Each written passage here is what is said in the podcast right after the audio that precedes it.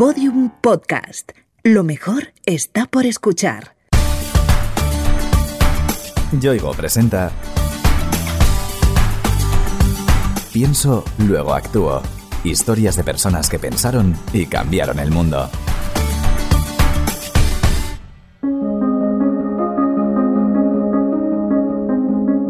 El cáncer es una de las principales causas de muertes del mundo con 18 millones de casos nuevos anuales. Las estimaciones indican que ese número aumentará en las dos próximas décadas hasta más de 29 millones en 2040. Todos conocemos de forma directa o indirecta a alguien que lo padece o lo ha superado. Personas como nuestra protagonista de hoy. Mi nombre es Lola Manterola, soy de Madrid, tengo mieloma múltiple, que es una enfermedad incurable y la tengo desde hace 11 años. Y actualmente soy vicepresidenta de la Fundación CRIS contra el Cáncer. El propósito de la Fundación CRIS es muy concreto y está perfectamente definido. La Fundación CRIS se dedica a apoyar a los investigadores contra el cáncer para fomentar los nuevos tratamientos que salvan las vidas de pacientes de cáncer. Solo invertimos en investigación porque es la única vía desde nuestro punto de vista para vencer el cáncer. Como ya nos ha contado Lola Manterola, ella misma padece un cáncer desde el año 2008. Antes del diagnóstico, todo a su alrededor respiraba normalidad. Yo tenía una vida muy normal en el sentido de pues, una mujer trabajadora, una familia. Teníamos dos niños de, de 3 y 5 años, dos niños pequeños. Una vida de no parar todo el rato, con mucho estrés. Viajaba bastante y la verdad es que me sentía muy cansada antes de saber que tenía cáncer, pero este cansancio lo, lo achacaba pues, a esa vida de frenética.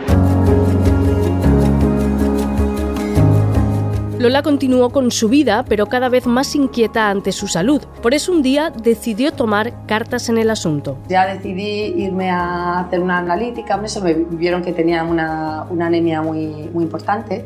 Empezaron creyendo que tenía un déficit de vitamina B, empecé a ponerme inyecciones. Pero ya finalmente pues me fui a otro médico y empecé a hacerme pruebas y pruebas. Me dijeron que tenía un cáncer en un estado muy avanzado, mieloma múltiple. Pues ya me ingresaron y empezaron con todo el tratamiento convencional de mieloma múltiple. Como es de imaginar, aquello fue un mazazo para Lola y su familia, formada por su marido, Diego, y sus dos pequeños, que entonces tenían 3 y 5 años. Cuando te diagnostican, es como que no te lo crees, no crees que te está pasando a ti. A mí lo que más me impactó es el hecho de pensar que mis hijos pequeños se van a quedar sin madre. Nunca realmente pensé que me iba a morir pero sí, claro, la veía muy cerca y veía el, y, el miedo de pensar dejar a mis hijos. Pero mm, en cuanto ya empiezas luego con el tratamiento, ya pues enseguida te das cuenta que tienes que seguir adelante, tienes que estar lo más fuerte posible. Lola buscó apoyo en su marido, la persona que mejor la comprendía y con la que podía contar en todo momento. Te agarras a tu familia, en este caso pues a Diego, que sabía que tenía un compañero al lado que me estaba apoyando y que podía contar con él y, me iba a ayudar a, encontrar el, el, mejor tratamiento. Claro, es un parón en tu vida, nosotros teníamos muchos sueños que en ese momento se derrumbaron y de hecho en ese momento nos íbamos a cambiar de país, nos íbamos a ir a vivir a, a Londres y mi marido dejó trabajo y decidimos a tope con esta lucha porque yo creo que es muy importante en ese momento el tomar la, la enfermedad como tu prioridad. Entre los dos buscaron opciones, se plantearon todas las posibilidades para encontrar un tratamiento óptimo para Lola sin darse cuenta de que la respuesta la tenían aquí mismo. Nosotros habíamos vivido ya en Alemania y en el Reino Unido y en ese momento pues siempre piensas, bueno, pues seguro que son los americanos los que son mejores en, el cáncer que yo tenía o los ingleses o...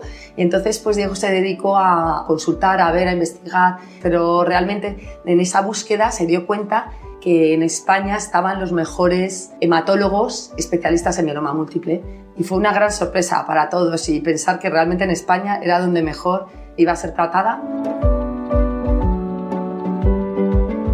Lola se sometió primero a una quimioterapia y después a un trasplante de médula. Con esta intervención mejoró sensiblemente, pero no logró curarse por completo. Surgió un ensayo clínico en el 12 de octubre, decidí entrar y estuve en este ensayo clínico pues un año, año y medio. Cuando ya se veía que el ensayo clínico estaba funcionando, ya me veía fuera de peligro, ya veíamos pues una vida nueva, un futuro. Entonces en ese momento dijimos, bueno, vamos a ver cómo podemos ayudar y pensamos, bueno, vamos a donar dinero a una fundación o vamos a ver si hay una fundación que realmente se dedique a la investigación contra el cáncer. Lola y Diego comenzaron un nuevo proceso de investigación, pero en circunstancias mucho más esperanzadoras. Y vimos que en España había distintas fundaciones que apoyaban y que luchaban contra el cáncer, pero no había ninguna dedicada exclusivamente a la investigación y sobre todo que cubriese todos los tipos de cánceres. Entonces, viendo que en España no existía esa clase de fundación, pues decidimos crear la fundación CRIS contra el cáncer con ese objetivo de dar la misma oportunidad que tuve yo a otros pacientes de cáncer y el poder aunar el esfuerzo de muchísima gente, mucha gente que quiere actuar y luchar contra el cáncer, unirlos juntos para poder apoyar a nuestros investigadores.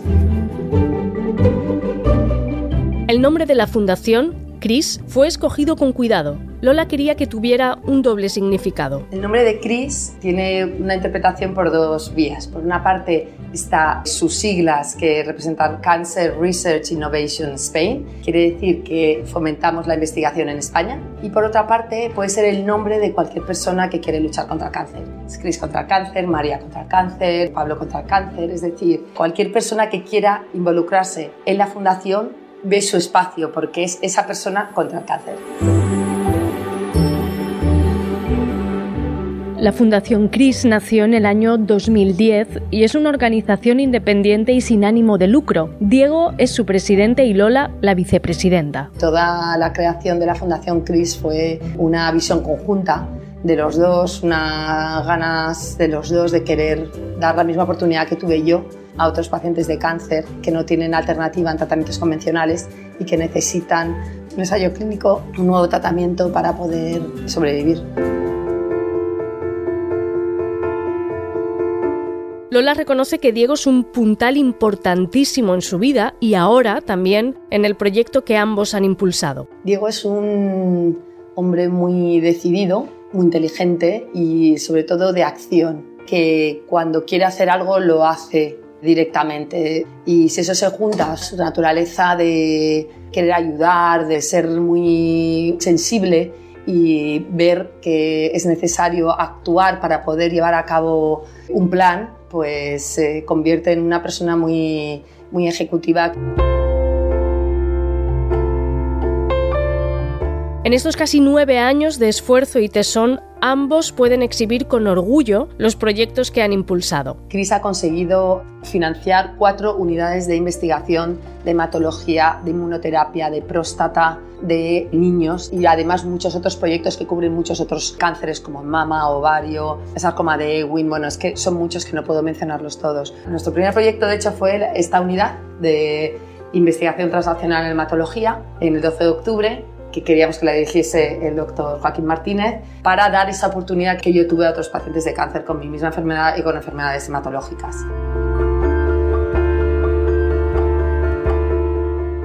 pero detrás de Lola y Diego hay mucha más gente, no solo en el patronato de la fundación, sino en su base, formada por gente con muchas ganas de aportar su ilusión y entrega. Personas que se presentan voluntarios y que dicen, no, no, pues yo quiero ayudar, entonces empezamos a, a ver necesidades de más personal en la fundación, que aunque tenemos muy poquitas personas, porque somos 8 para 40.000 socios, que es poquísimo, y ahora encima pues estamos en tres países, en el Reino Unido, en Francia y en España, pero es al final ir metiendo dentro de la fundación gente que quiere ser activo en esta lucha.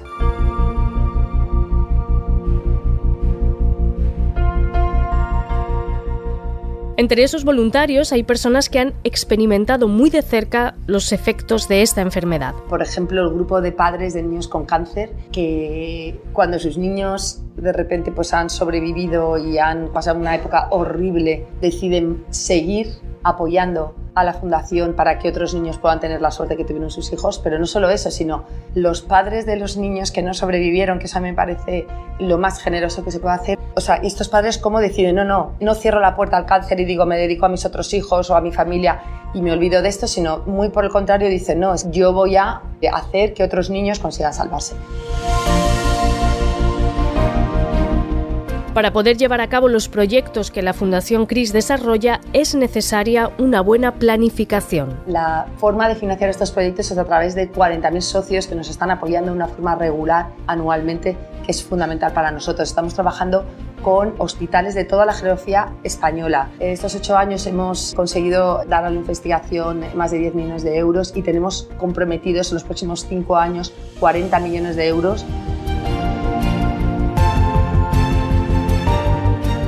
Con ese dinero es posible financiar investigaciones que ofrezcan resultados tangibles y que ayuden a los pacientes con cáncer. Tratamos directamente con 17 directores de grupos de investigación, que a su vez estos tienen muchos otros investigadores a su cargo. Hemos financiado más de 100 ensayos clínicos, hemos salvado la vida de, o dado oportunidad, digamos, a más de mil pacientes de cáncer en nuestros ensayos clínicos de una forma directa, de una forma indirecta, muchísimos más a través de aquellos tratamientos que ya han pasado de la parte de investigación ya a un tratamiento convencional. La investigación es fundamental para lograr avances importantes en la lucha contra el cáncer. Aunque nuestro país muestra fortalezas en ese campo, no siempre alcanza ciertos retos. Existe una paradoja porque tenemos de los mejores investigadores y a su vez tenemos muy pocos recursos para poder apoyar a estos investigadores. De hecho, en una comparativa que estudiamos en su momento, decía que si en Estados Unidos destinan por persona de media unos 20 euros a la investigación, en el Reino Unido, por ejemplo, otro país que sí que dedica bastante a la investigación, eran 13 euros por persona. En España no llegamos ni a un euro por persona para dedicar a la investigación.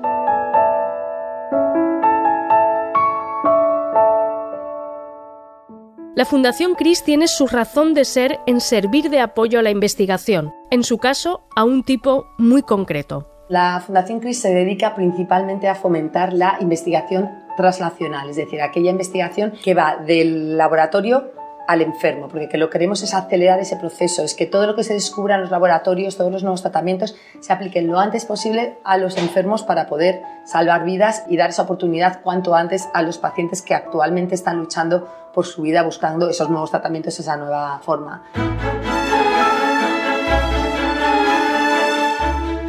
Por todo ello, Lola no se cansa de elogiar el trabajo de los investigadores, los destinatarios del esfuerzo que realiza la Fundación CRIS. Los investigadores son, desde mi punto de vista, los héroes de esta lucha contra el cáncer.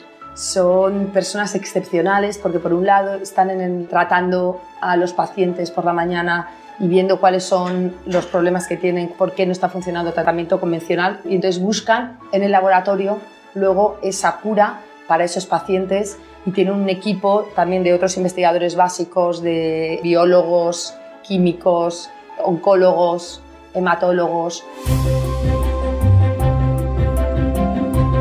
Lola es una persona muy optimista. Aunque logró mitigar todos los síntomas del cáncer, este nunca se fue definitivamente. Es el caso de algunos pacientes que, pese a padecer esta enfermedad, tienen una buena calidad de vida. Pues yo tengo un cáncer que es incurable, un cáncer recaído ya dos veces y realmente sigo una vida semi-normal. Cuando no tengo tratamiento bastante normal, eh, corro, viajo. Por supuesto, bien los momentos malos en los que tienes que volver a recogerte, tienes que volver a unir fuerzas para poder poder luchar contra la enfermedad porque has recaído, pero al final realmente lo ves como optimismo, diciendo, bueno, ahora mismo estoy así, recaigo, etcétera, dentro de unos años a lo mejor encuentran el fármaco o el tratamiento.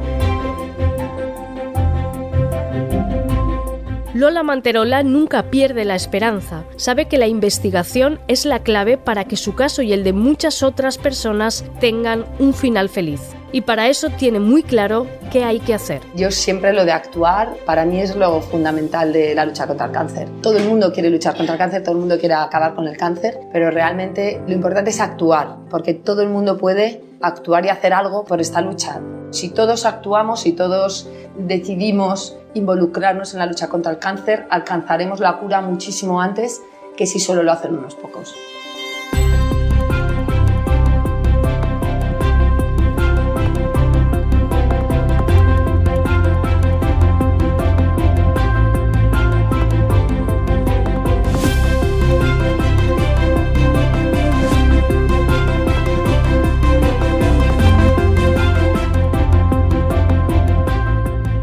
Yoigo te ha ofrecido Pienso, luego actúo.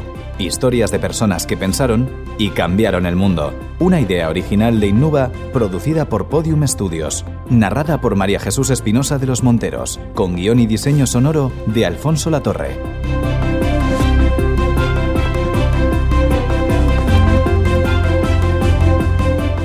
Todos los episodios en la sección de sociedaddelpaís.com, en podiumpodcast.com y en nuestros canales de Spotify, iTunes, iBox y Google Podcast.